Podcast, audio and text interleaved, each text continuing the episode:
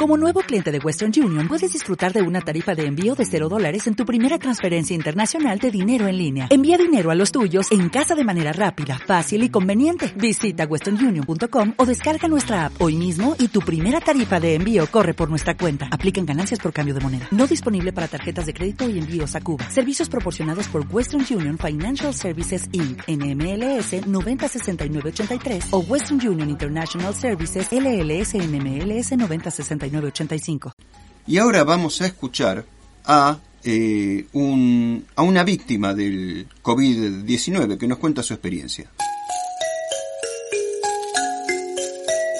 Estamos en contacto con la ciudad de Ushuaia, lugar donde tenemos unos cuantos oyentes que nos escuchan a través de fmpatagoniaandina.com.ar y donde tuve la suerte de vivir 12 años y había un señor que siempre estaba detrás de cámara camarógrafo, él de Canal 11, del canal de, la provincia de Tierra del Fuego, eh, y nos conocíamos más o menos de vista. Resulta que tenemos una historia para compartir con todos ustedes con nuestro amigo Daniel Casco, eh, porque bueno, tuvo la mala fortuna de ser, de padecer esta enfermedad que, que, que se ha desencadenado a nivel planetario, que es el COVID-19, y no la pasó muy bien. Entonces, lo invitamos, él generosamente, ¿no? Este, accedió a esta charla eh, y, por ahí charlar un poquito como para que la gente comprenda que este, le puede tocar a cualquiera y eh, si bien a la mayoría de la gente le va muy bien, a otros no tanto. Y, bueno, por ahí se me, se me ocurrió y creo que él estuvo de acuerdo en que pueda ser una forma de seguir teniendo conciencia, no cansarse, seguir con los cuidados y un poquito con ese espíritu lo convocamos a Daniel para que hable con nosotros un ratito para nuestro programa Llegó el Doctor. ¿Cómo estás, Daniel César Berenstein, desde el Bolsón? Casi digo desde Ushuaia, ¿eh? Casi digo desde Ushuaia. Desde el Bolsón, eh, una alegría hablar con vos y saber que estás muy bien. ¿Qué tal, doctor? ¿Cómo le va? Tanto tiempo. ¿Tanto? ¿Siempre? Acá está. Bien. ¿Cómo anda esa salud? escucha. Bien, acá andamos este, con controles, con rehabilitación, con estudios. Bien. Así que este, en la lucha, digamos, ¿no? Perfecto. Y bueno, gracias. Pero gracias, pero gracias a Dios bien. Bien, y gracias a tanta lucha estás este, pudiendo hablar con nosotros y, y recuperándote. Contanos un poquito tu caso. ¿Tenés idea cómo fue que, que, te contagiaste de, del COVID? Yo en un principio no, este, no, como esto era tan reciente, no, no, no se sabía y, y bueno, nosotros analizando por ahí, eh, llegamos por ahí a la conclusión que fue en una asamblea en el Canal 11 de Ushuaia, donde yo participo, este, y luego de ahí empieza, este, empiezan los síntomas y, bueno, eh, nosotros calculamos que fue este, en, el, en el canal, ¿no? En, en, su momento me echaron la culpa a mí, que decían que yo, porque hubo un par de, de compañeros que estuvieron también con COVID positivo, sí. no la gravedad que me tocó a mí, pero sí este, eh, estuvieron con, con síntomas y, bueno, y, fueron tratados. Este, pero eh, nosotros, yo estimo que, que, fue que fue en el canal donde yo me, me contagié porque participé de esa reunión, tomé mate, nos saludamos, todavía no era el, el, el, el, choque de mano, de codos, no, era el abrazo, reencontrarme con, con compañeros, porque yo este, prácticamente, yo vengo cada tanto Ushuaia, pero este, estaba viviendo en Carlos Paz. Ah, bien, mira. Así que, bueno, mira, mira el, recuerdo que te vas a llevar de, de, este paseo por Ushuaia. Eh, contanos un poquito, eh, ¿cómo vos te diste cuenta que la cosa venía seria? ¿Cómo, cómo, cómo fue que se fue, eh, que fue sucediendo las cosas? No, yo no, no tomé idea ni dimensión este, a mí me empezó a agarrar este, así como fiebre, me empezó a agarrar como náuseas, este, y, bueno, esto, ese cuadro no tenía ganas de comer, me daba asco las cosas, eh, mi hijo, yo tengo mi casa acá en Ushuaia, ¿no? Y está mi hijo, entonces estábamos los dos, y, y él me decía, viejo, tenés que comer, tenés que comer, y yo me traía el té y no lo quería, me traía comida y me había hecho no sé cuánto de gelatina que hmm. tampoco. Yo tenía un, rechazo con la comida, ¿no? Y, bueno, y esto fue, fue empeorándose hasta que este, me empecé a tener problemas de respiración. Eso, me, eso lo notó él este, a la noche, ¿no? Ya antes de que me lleven. A todo esto pasó un tiempo porque llamábamos al 107, no estaba aceitado el 107, entonces te decían paracetamol y reposo y cualquier cosa llame. Llenabas un, te llenaban una ficha y la cosa iba empeorando y llamabas de nuevo paracetamol y reposo. Y así fueron pasando los días, ¿no? Este, hasta que fue empeorando el cuadro. Claro. Bueno, después el mal trago de que la cosa se complicó de verdad, estuviste en, en terapia intensiva unos cuantos días, ¿no? Sí, sí, este, bueno, ya lo último, mi, mi hijo se puso medio firme con el 107 porque no, este, no, no, no, no venían a verme, ¿no? Y, esto se estaba complicando ya. Claro. Entonces vinieron una, entonces él habló con un médico amigo y, y, fui al periférico que está en el río Pipo y ahí me hicieron el hisopado.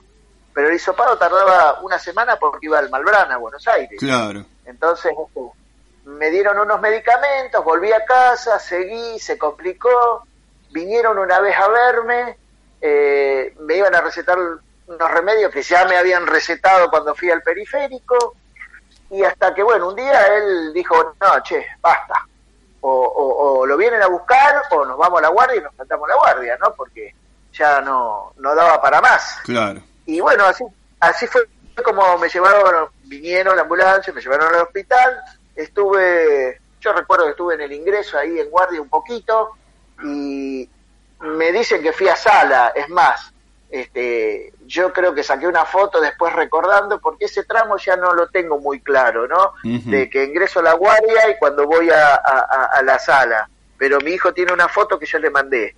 Y, y después de ahí lo que recuerdo sí es que me llevaron a terapia y un médico este, Rossi, que me enteré después cómo se llamaba, para mí era un gordito, un doctor gordito que me atendió en terapia y me dijo, no, flaco, oh, vení conmigo, vamos a terapia, chao. Bien. Y bueno, así, así fue mi ingreso a terapia, en el cual estuve 23 días en coma. Claro. Mira qué bravo. ¿Y qué, elementos de riesgo tenías vos? Eh, eh, Viste que hablan tanto de las enfermedades que, que aumentan el riesgo de pasarla mal como te pasó a vos. ¿Y ¿Vos tenías alguno de estos factores de riesgo? No, yo básicamente todos los años me hacía un chequeo cuando venía acá, este, y en, Córdoba también me los he hecho. No, no tuve yo este, ningún factor de riesgo así. Lo único que sí que yo había sido fumador y hace como siete, años que dejé de fumar. Y, bueno, por ahí lo que me dijeron que se, se hizo como una neumonía, ¿sí? Claro. y, y bueno, esto fue por ahí lo que empeoró, digo yo, empeoró el cuadro por ese lado, ¿no? No sé si, si están así. Bien, no, no te voy a no te voy a hacer eh, hablar de los momentos seguramente duros y difíciles que habrás pasado, eh, pero bueno, volviste a casa. ¿Cómo fue eso de volver a casa? Sí. mira, yo los momentos duros te puedo decir que no los sentí, porque yo estuve en coma 23 días y, y nada, o sea que eh, lo que todo el mundo me dice, eh, mi hijo, mi familia, mis amigos y todo, es que bueno, que la pasé mal. Pero yo no tengo, yo no tuve conciencia de esos días porque estaba en coma, o sea que de sufrir nada. Después sí, cuando salí del coma, que me llevaron a la sala, eh, ahí empezó el proceso de, bueno, de, tenía que mover los brazos, la rehabilitación, ¿no? Porque yo no caminaba, había bajado 21 kilos. Imagínate, yo entré con 92 y salí con 71. Eh, eh, fue un cambio brusco, ¿no? Yo por ahí me veía, me, sacaban una foto, le decía a mi hijo, sacame una foto, me quiero ver, qué sé yo. Y, y, el cambio de fisonomía era importante. Entonces, este, pero no, fui, fui llevándola y la sigo llevando con, bien de, de, mente, digamos, ¿no? Que uno estando bien de la mente, eh, eh, el resto acompaña, porque si vos te deprimís, si vos estás mal, si vos, este, entonces como que el cuadro empeora, para mí, digo, pienso. este, entonces yo no, yo decía, no, yo en un momento dije, no, no quiero pañales, yo tengo que ir al baño, yo decía, ¿viste? Y no podía ni caminar, pero hacía el esfuerzo con mi hijo, me ponía en una silla de red y íbamos al baño. Y después un día dije, no, me vienen a bañar en la cama, ¿viste? Y, no, si yo voy hasta el baño y que me sienten en una silla y me baño en la ducha de, del baño, decía. Y bueno, y así fui, yo siempre le fui poniendo este Toda la eh, ganas y garra. Claro, sí, tal cual, tal cual, tal cual, tal cual. Este, bueno, imagino, que sí. imagino agradecimiento a quienes te trataron ahí en los momentos más difíciles, ¿no? Yo digo al, equipo del hospital de terapia, a los enfermeros, a los médicos, camilleros, a los bioquímicos, todo el mundo, ¿viste? Y a la gente que, que rezó por mí, vos no sabés, eh, qué sé yo, impresionante la cantidad de mensajes porque se me rompió el celular, entonces cuando fui a la sala yo quería comunicarme con mi familia y no podía, y hasta que conseguí un celular que me prestaron, y era impresionante, yo no, qué sé yo, yo decía, tanta gente, y sí, nosotros nos juntamos y rezamos, y nosotros también, y mi mamá, y en Salta, y en Córdoba, qué sé yo, viste, vos decías, la flauta, esto, yo digo siempre, esto es el 50% de los profesionales y el 50% de la gente que rezó por mí. Bueno, un comentario para aquella gente que ahora está aflojando, pues ya pasaron tantos meses, entonces, bueno, eh, se empieza a aflojar un poquito porque, bueno, hay, hay, dificultades, obviamente dificultades económicas, sociales, de todo, pero, pero hay gente que se está relajando. ¿Vos qué, qué podrías decir desde tu experiencia? Yo lo que digo y lo que veo acá, se está empeorando la cosa, este, acá decretaron fase 1 tres días en, en, Río Grande, por ejemplo, no sé si sabías. Sí. Y, y, y, bueno, esta cosa se está complicando porque la gente no toma conciencia, ¿no?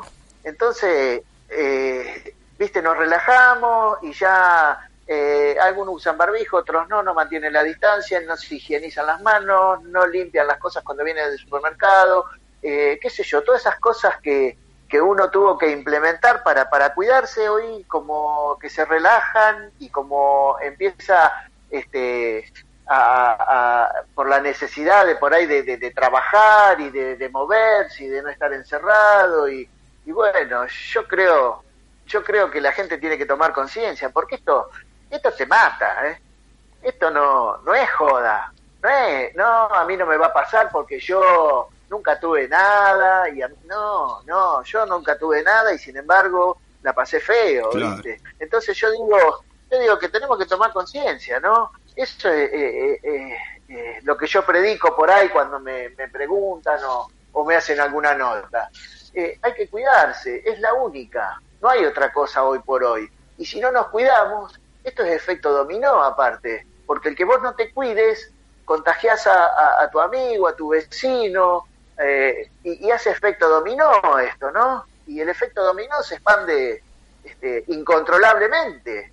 Entonces yo digo, tenemos que tomar conciencia, tenemos que cuidarnos, e, es la única, ¿eh? es la única, no queda otra tenemos que yo lo digo desde el punto de vista que yo estuve tan mal y, y, es lo que puedo es lo que puedo decir hoy no total autoridad para hacer para hacer este comentario no hay gente que por ahí dice ah, este habla pero no no es verdad es verdad. Yo vine a pasear a ver a mi hijo a ver a mis amigos y hace desde el 8 de marzo que estoy en Ushuaia y no me puedo volver a ningún lado viste y, y con tratamientos y sigo con rehabilitación. Entonces la pucha tenemos que tomar conciencia.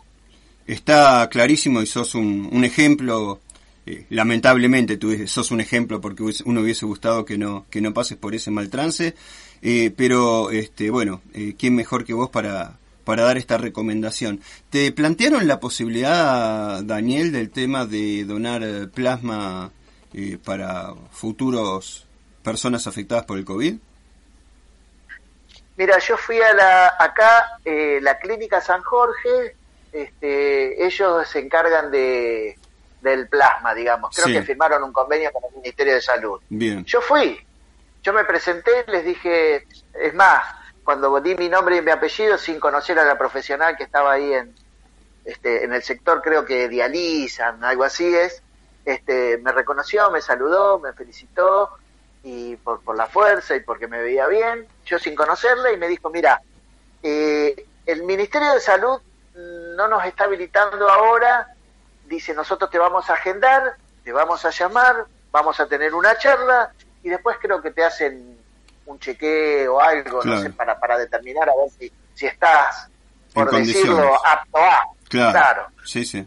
Este, pero por el momento, este, nada, porque yo digo, bueno, eh, yo quiero donar. Claro. este, y, y, sería una forma de, retribuir este, a todos aquellos que, rezaron por mí, ¿no? Y, y, a, la gente que se contagie y que por ahí mi, plasma pueda servir para, para mejorar o para curar. Daniel, muchísimas gracias por este rato. Bueno, quedó tu mensaje, ¿eh? quizá tu tu función ahora con la sociedad es esta, ¿no? Poner un poquito de conciencia y, contar un poquito tu historia para que eh, la gente vuelva a cuidarse y logremos hacer que eh, esta pandemia haga el menor daño posible. Así que te agradezco muchísimo por estos minutos y por tu buena voluntad. Bueno, este, qué decirte, gracias y un saludo para los patagónicos y a la gente del Bolsón. Bueno. para todos los que escuchan tu radio. ¿Eh? un gran abrazo, Daniel. Un, una alegría enorme saber que estás bien. Gracias, gracias, Doc. Hablamos con Daniel Casco de la ciudad de Ushuaia, una víctima de este COVID-19. La pasó feo, Daniel. Por suerte, lo tenemos ahí recuperándose despacito, despacito. Eh, y bueno, todos, todos yo lo veo a él y me imagino la cámara delante. La hora ya no estaba trabajando eh, activamente en esto, pero bueno, le mandamos un, un, agradecimiento muy, muy grande por este ratito que dispensó a nuestro programa Llegó el Doctor.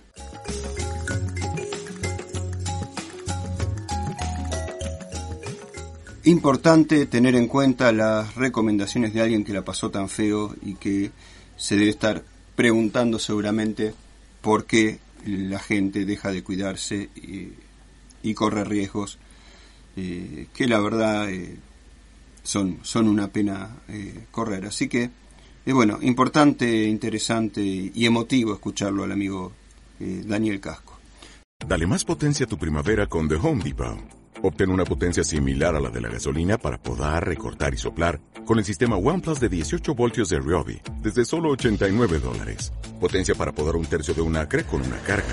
Potencia para recortar el césped que dura hasta dos horas. Y fuerza de soplado de 110 millas por hora. Todo con una batería intercambiable. Llévate el sistema inalámbrico OnePlus de 18 voltios de Ryobi. Solo en The Home Depot. Haces más. Logras más.